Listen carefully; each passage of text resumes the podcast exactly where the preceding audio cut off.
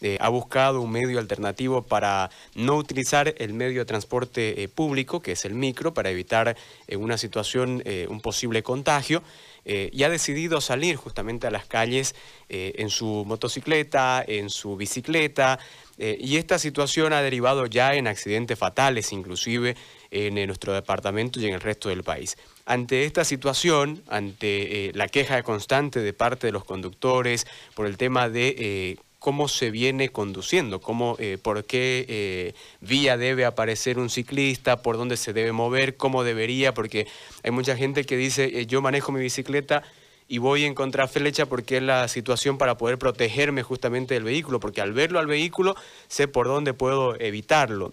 Entonces, toda esta situación eh, nos ha llevado a buscar un especialista. El ingeniero eh, Leonardo Paredes está justamente en este momento ya en eh, la línea telefónica con nosotros para hablar un poquito. Él es especialista en seguridad y salud ocupacional. Ingeniero, le doy la bienvenida. buenos días, por favor, al programa. ¿Cómo está? Qué gusto saludarlo. Un gran saludo también a toda la audiencia y muchas gracias por la invitación a esta entrevista. Ingeniero, por favor, guíenos un poquito en torno a esta situación que marca eh, la educación vial para un ciclista en relación a lo que es eh, la utilización justamente de las vías en nuestro departamento. Ha, habido un pronunciamiento eh, justamente para tratar de proteger la vida de las personas a través de, los ciclistas y demás. coméntenos un poquito, por favor, sobre esta acción. Claro que sí. Lamentablemente el índice de accidentes de tránsito en nuestra ciudad se han incrementado de forma estrepitosa, ¿no? Tomando en cuenta un factor importante de que mucha gente ha adquirido últimamente motocicletas y bicicletas para poder transportarse y transitar en la ciudad. El parque automotor en esta área se ha incrementado de forma alarmante. Tenemos que tomar en cuenta de que relativamente Santa Cruz es una ciudad segura en varios ámbitos, pero si hablamos de seguridad vial, Santa Cruz es un peligro constante. Muere más gente por accidentes de tránsito en nuestra ciudad que por robos o asaltos. Si nos ponemos a observar los medios de comunicación los fines de semana, vemos de que lamentablemente han muerto dos, tres, cuatro personas, ¿no? Víctimas inocentes, como un joven que falleció la semana anterior estado, estando estacionado en la puerta de su casa en la bicicleta. Y esto es lamentable, ¿no? Las autoridades tienen que tomar medidas urgentes en varios parámetros. Uno, se tiene que endurecer las penas por accidentes y muertes en accidente de tránsito, además también por conducción peligrosa. Dos, tiene que crearse políticas de educación para todos los conductores de transporte público y privado. Y tres, tiene que también crearse políticas de concientización para la ciudadanía.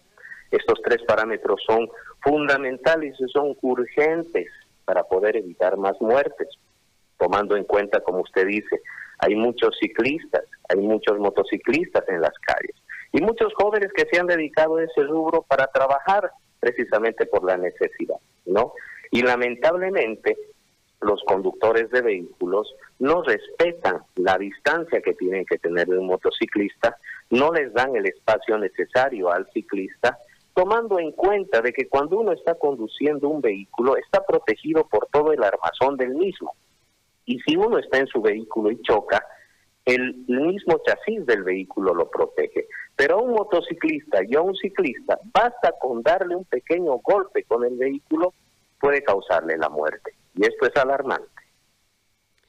Tiene una consulta. Eh, en este tema de la educación vial, justamente en el tema de los ciclistas, eh, nosotros hemos recibido una serie de mensajes de mucha gente que dice, yo eh, muchas veces tengo que conducir mi, bicicleta en contrarruta para tratar de alguna forma de tener la visión, ¿no? Porque no es como un vehículo normal que tiene los retrovisores para ver quién viene por detrás y poder protegerse. lo tengo que ver al vehículo para tratar justamente de evitarlo, de no acercarme mucho. en la educación vial, eh, cuál debería ser la vía que utilice el ciclista para poder de alguna forma eh, protegerse, cuál es la forma correcta de poder eh, salir a en una ruta y poder tratar de tener un poco más de seguridad. Por supuesto. El aspecto que usted me comenta se lo enfoca directamente a lo que es la transitabilidad del peatón. Si yo estoy circulando por una avenida o por una calle a pie, tengo que circular en sentido contrario de los vehículos para poder observar y tener una visión directa. En ese aspecto es correcto. En lo que se refiere a bicicletas, según normativa, se tiene que circular en el mismo sentido de los vehículos. Pero esta reglamentación la estamos hablando cuando existe la seguridad y las normativas y señalizaciones internacionales que debería existir en Santa Cruz y en Bolivia. Lamentablemente, por las mismas situaciones que no tenemos eso acá, a veces es mucho más seguro circular en contrarruta para poder observar que viene un vehículo por delante y no lo va a chocar por atrás, ¿no? Eso es importante. El ciclista y el motociclista tiene que velar primeramente por su seguridad. Por eso se habla mucho del manejo defensivo.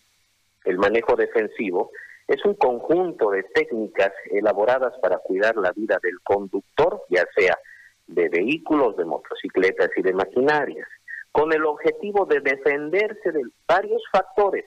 Uno, de los malos conductores. Dos, de los propios errores que uno pueda tener como conductor. Y tres, de los factores externos. Entonces, lo ideal es que el ciclista pueda garantizar su seguridad de acuerdo al ambiente en el que se encuentre. Si puede circular en una avenida ancha, que circule sobre la misma vía en la que están circulando los vehículos y la misma dirección.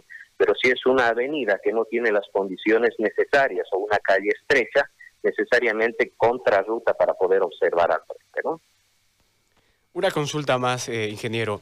¿Existe en Santa Cruz alguna ruta, alguna vía en la cual un ciclista pueda transitar con eh, relativa tranquilidad, tomando en cuenta que en Cochabamba, por ejemplo, existe una ciclovía que atraviesa toda la ciudad y le permite al ciclista llegar de un punto a otro eh, con mayor facilidad? ¿Existe en Santa Cruz esa situación o no? Lamentablemente no. Precisamente el día de ayer eh, hice un pequeño viaje a lo que es el Urubo y observaba en la avenida que parte desde el cuarto anillo en toda esa carretera, aproximadamente he visto en todo mi camino unos 80 ciclistas. Muchas personas que viven por la zona, que se dedican al ciclismo y se movilizan por deporte o por trabajo. Pero es una inseguridad única. Usted ve los vehículos corriendo a más de 80, 100 kilómetros por hora en esta avenida y los jóvenes arriesgando su vida.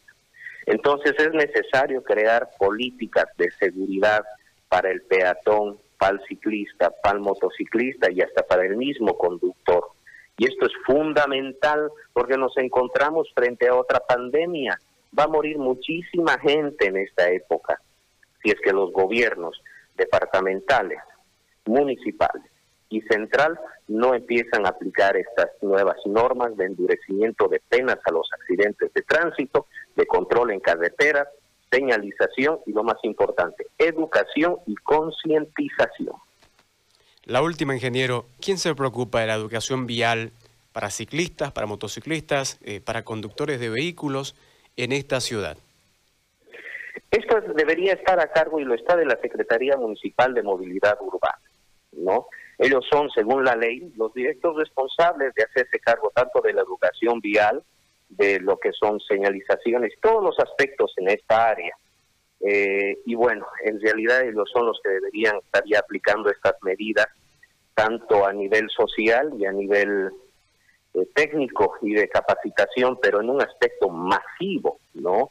Debería ser esa dirección una de las que reciba mayor inversión por parte del Estado, por parte de los gobiernos municipales, y tenga el personal mejor calificado porque para este tipo de trabajo se requiere técnicos y personal calificado que haga los estudios necesarios, capacitaciones y trabajen en el ámbito legal también para que, como le digo, se pueda endurecer las penas en este ámbito y trabajar en conjunto a nivel institucional con la Policía Nacional y con varias organizaciones y activistas para poder lograr resultados en esta área.